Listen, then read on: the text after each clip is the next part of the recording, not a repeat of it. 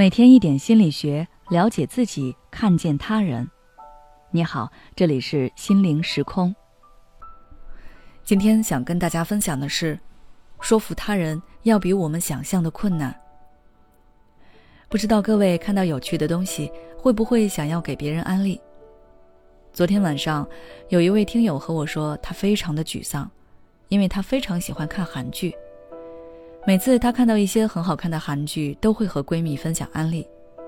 然而，因为闺蜜不喜欢韩国演员的表演方式，所以几乎都不看韩剧，因此也从来没有真正接受过听友的安利，每次都是很敷衍的应和。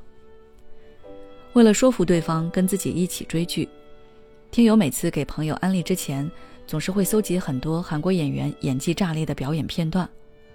试图用自己丰富的信息、紧密的逻辑和巧妙的言辞去说服对方。然而，无论他怎么做，把故事情节叙述的多么生动有趣、温情满满，对方还是敷衍的应和。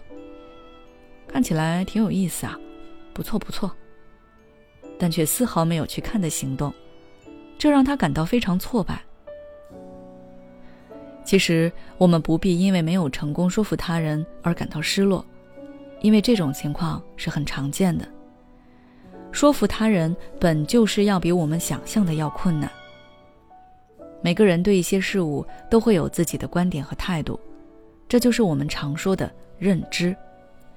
而因为人们的家庭、受教育环境、接触到的信息等因素都是不同的，这也就决定了大家的认知也都不一样。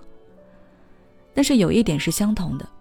就是我们的内心总是坚定自己的观点是对的，而当我们试图说服对方，让对方接受我们的观点，并按照我们的想法来行动时，这其实并不只是一种简单的安利，而是让对方抛弃自己原有的一套认知。这意味着对方需要承认自己之前的观点是有误的。比如说，在那位朋友的认知中，韩国演员的表演方式夸张，他不喜欢。那么，当他接受了听友的安利，并和听友一起追剧，那他的这种行为就是在告诉自己：你过去的想法是错的，韩国演员的表演方式也是有魅力的，韩剧是好看的，是你的思想局限了。无疑，这种想法会伤害到他的自尊。所以，很多人为了维护自尊，总是拒绝他人的说服。其次，就是因为沟通的漏斗。沟通的漏斗，就是指当我们和他人沟通的时候，假如说我们想说出口的信息是百分之百，但是由于表达能力和环境等问题，等到我们说出来的时候，可能就只剩百分之八十。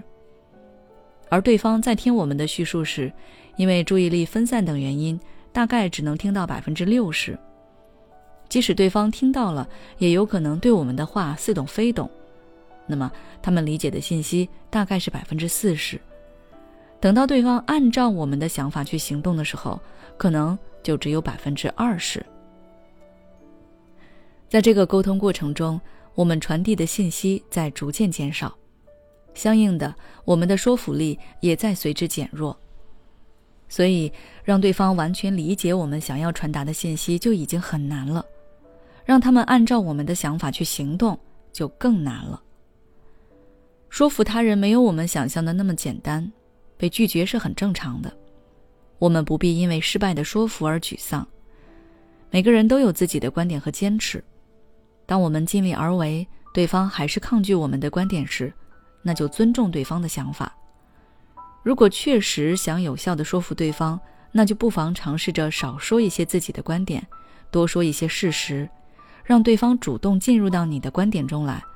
或许你会得到意想不到的结果。好了，今天的分享就到这里。